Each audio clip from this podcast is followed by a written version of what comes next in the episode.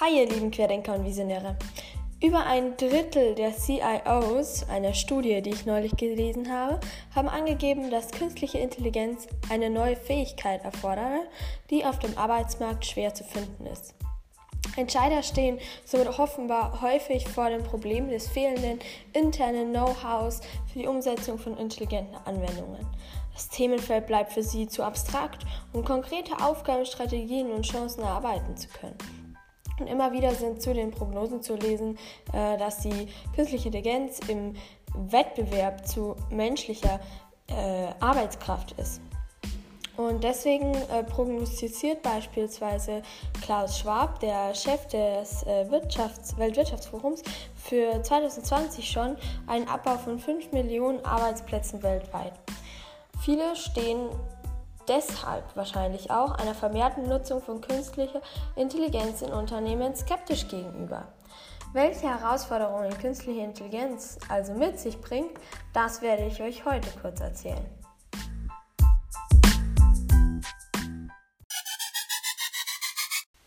Nummer 1. Grund Nummer 1, warum künstliche Intelligenz ähm, es in vielen Unternehmen noch schwer hat oder in vielen Anwendungen sind tatsächlich, beginnen wir mit den einfachen Dingen, die Prozessoren. Das bedeutet, äh, das ist wohl das am einfachsten zu lösende Problem in dieser Runde, die ich euch heute präsentiere. Trotzdem ist es noch nicht selbstverständlich, dass die Prozessoren äh, stark genug sind, um künstliche Intelligenz ähm, anwenden zu können. Und ähm, vor allem, wenn die Datenmenge immer und immer und immer wieder größer wird und somit die Berechnungen der künstlichen Intelligenz immer langsamer werden, wird das vor allem zum Problem äh, für Unternehmen, äh, da es einfach Fakt ist, dass ähm, wir immer mehr Daten zur Verfügung haben, die wir verwenden können, ähm, aber die Prozessoren da in ihrer Entwicklung noch nicht so ganz hinterherkommen. Das bedeutet, ähm, manche also manche sagen, die Prozessoren der Zukunft sind Quanten. Ähm, Quantencomputer, also Quantencomputer sind quasi Computer, dessen Funktion auf den Gesetzen der Quantenmechanik beruht. Also normalerweise wenn, äh, beruht ja ein Computer auf den Gesetzen der klassischen Informatik oder Physik, ähm, aber äh, quantenmechanische Zustände sind dann tatsächlich das, was bei einem Quantencomputer die das Fundament ausmacht. Und deswegen äh, erfolgt die Verarbeitung der Informationen nach quantenmechanischen Systemen. Der zweite Grund, warum künstliche Intelligenz immer noch nicht bei allen Unternehmen Einzug äh, gehalten hat, oder zumindest sagen wir es anders, bei den wenigsten Unternehmen Einzug erhalt, gehalten hat, ähm, sind, wir haben es im Intro schon gehört, das fehlende Know-how und die fehlenden Skills der Leute. Das bedeutet, wenige Firmen haben bisher Geld in die Ausbildung dieser Fähigkeiten einfach investiert. Also wenn du Angestellter warst und hast gesagt, Leute, ich will jetzt äh, lernen, wie man ein neuronales Netz baut, dann hatte ich vor zehn Jahren wahrscheinlich 98 Prozent der Firmen haben vor zehn Jahren nicht angeguckt und haben gesagt, bist du blöd. Ähm, und deshalb ist die Nachfrage natürlich dann irgendwann auch nicht mehr so da. So, wenn du die ganze Zeit eine auf den Deckel bekommst, wenn du dich in dem Bereich weiterbilden möchtest, dann sagst du dir halt auch, ja gut, dann halt nicht. Ne? Und jetzt bräuchten sie alle die Fähigkeiten. Und ja, in den letzten Jahren äh, ist die Anzahl an Fachleuten in diesem Bereich explodiert, aber immer noch sind es zu wenige für eine flächendeckende Anzahl an Betrieben, die äh, solche Leute einstellen könnten. Die Richtungen, ähm, die eher ausgeprägt sind beruflich, sind Wissenschaftler, welches mich mit den Daten der Bürger und der Ethik dahinter beschäftigen tatsächlich. Ähm, vor allem in Deutschland ist das nachvollziehbar aufgrund unserer europäischen und deutschen Mentalität. Ähm, in den USA würde ich einfach mal so frech behaupten, ist das anders. Aber natürlich gibt es dort auch solche äh, Wissenschaftler, die in dem Bereich sich äh, beschäftigen oder die in diesem Bereich tätig sind. Und der andere Trend, äh, der vorherrscht, ist die Entwicklung von Plattformen für die künstliche Intelligenz, ähm, beziehungsweise für die Zusammenarbeit über neuronale Netze, über Algorithmen und so weiter, über die Unternehmensgrenzen hinweg.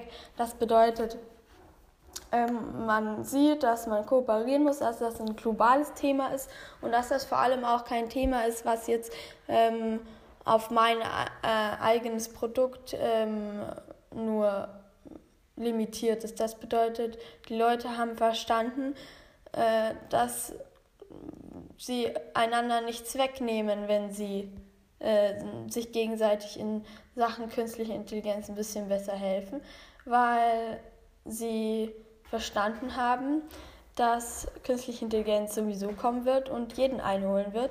Und deswegen kann man sich da ruhig mal unter die Arme greifen, dachten sie sich. Genau.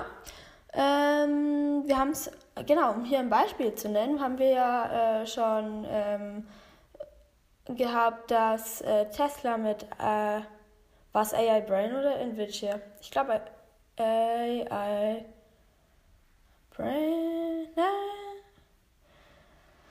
Hm, Nvidia war es, glaube ich. Nvidia und Tesla arbeiten ja. Zum, das ist ein Beispiel. Ihr könnt das nachhören übrigens in den Folgen was zu, Tes äh, zu, zu Nvidia oder zu AI Brain. Ähm, dort habe ich mich mit den Unternehmen ein bisschen genauer beschäftigt.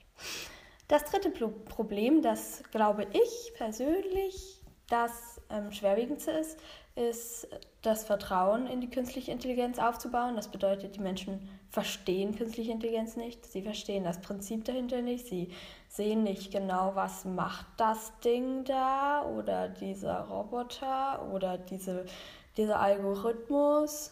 Und wenn man was nicht versteht, fühlt man sich wohl, nicht wohl damit. Wenn wir eine Mathe nicht verstehen, ähm, dann finden wir es auch scheiße, in die Mathe-Stunden äh, zu gehen. Wenn man äh, es blöd findet, ähm, beispielsweise Buchungen zu machen, dann freut man sich auch nicht auf äh, den Teil des Tages, an dem man seine Buchungen machen muss. Ähm, genau, weil wenn man etwas nicht so gut kann, dann braucht es immer ein bisschen Überwindung, sich da trotzdem reinzuwerfen in das kalte Wasser und trotzdem versuchen zu schwimmen. Und das, diese, diese, diese Überzeugung oder ja, diesen Skill, dass man das macht, haben halt die meisten Leute nicht. Und deswegen fühlen sie sich nicht wohl damit. Ist ja auch völlig legitim. Ähm, vor allem äh, wenn es dann anfängt mit neuronalen Netzen und unter- und übergeordneten Neuronenschichten, ähm, sieht man ja, selbst wenn man ein bisschen was versteht, nur die vorderste Neuronenschicht und man sieht nicht, wie die vorderste Neuronenschicht mit den hinteren kommuniziert und was die sich so gegenseitig verquatschen und äh, das ist ein bisschen spannend, auch für, für, für, für erfahrene Programmierer beispielsweise, aber ähm, naja, auf das lässt man sich ein bei künstlicher Intelligenz. Das ist ein Kennzeichen der künstlichen Intelligenz und das macht ja, sie ja auch so populär bzw. so ähm, effizient. Auch spielt die Legislative in der Hinsicht eine entscheidende Rolle, also der Staat und die Gesetzeslage, denn die bleiben eigentlich meilenweit hinter dem exponentiellen Fortschritt der künstlichen Intelligenz zurück und ja, sind da eher nicht proaktiv, sondern reaktiv und ähm, haben da auch vor allem definitiv meiner Ansicht nach einen guten Beitrag zu geleistet, wie man vor allem in Deutschland, äh, wie in Deutschland die breite Masse über künstliche Intelligenz denkt. Und das vierte und letzte Problem, das ich euch heute äh, vorstelle, ist die starke Spezialisierung der künstlichen Intelligenz. Tatsächlich Applied AI nennt man das, also angewandte künstliche Intelligenz. Ähm, meistens nämlich, wenn wir ein neuronales Netz programmieren oder ähnliches, dann fokussiert sich das auf einen bestimmten Fall. Das bedeutet, es findet aus tausenden Optionen die beste heraus. Was wir noch überhaupt nicht haben oder ganz, ganz, ganz, ganz wenig sind Human äh, Generalized AI, also nicht Applied AI, also angewandte KI, sondern so generalisierte, also allgemeine künstliche Intelligenz. Das sind zum Beispiel humanoide Roboter, die mehrere ähm, Fähigkeiten in sich vereinen, auch mehrere Sinne beispielsweise. Also eben ein Roboter, der fühlen kann mit seinen äh, Roboterhänden und äh, irgendwelchen Sensoren hier und gleichzeitig kann der gucken und Bilder unterscheiden und gleichzeitig kann der äh, dir helfen, wenn du deine Einkaufstüten nicht mehr tragen kannst, so ganz doof gesagt. Sowas haben wir halt fast gar nicht. Was wir haben ist, ähm, ich kann äh, einen Schimmel von einem Rappen unterscheiden beispielsweise.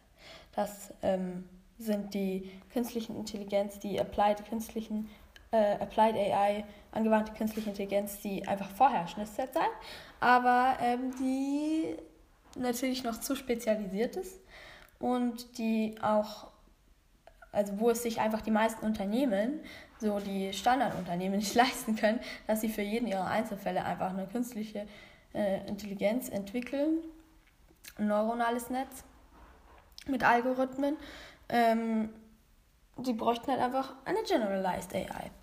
Genau. Diese vier Hürden gilt es also jetzt vor allem zu überwinden. Die starke Spezialisierung der künstlichen Intelligenz, das Vertrauen in die künstliche Intelligenz auszubauen, den Leuten das richtige Know-how beizubringen und starke Prozessoren zu entwickeln. Und wenn diese vier, vier Hürden überwunden sind, schätze ich, so meine Einschätzung, findet der große Umbruch in der künstlichen Intelligenz statt. Tatsächlich. Und das unglaublich Spannende an dieser Thematik ist, dass wir nicht wissen können. Wir können nicht sagen, wann das ist. Ähm, manche sagen, exponentielles Wachstum, das ist schon in den nächsten Jahren. Manche sagen, da brauchen wir noch 15. So. Wichtig ist, wir alle können vor allem in einem Punkt sogar was dazu beitragen, das zu lösen, und zwar in Punkt 3, dem Vertrauen. Ähm, wir können hier in die künstliche Intelligenz, in die Forscher einfach mehr Vertrauen haben. Das bedeutet, wir können auf die Zukunft der künstlichen Intelligenz setzen und hier ein bisschen, naja, positive Zukunftsstimmung verbreiten und ein bisschen Optimismus. Mit dieser Message verabschiede ich mich heute von euch. Haut rein und bis morgen.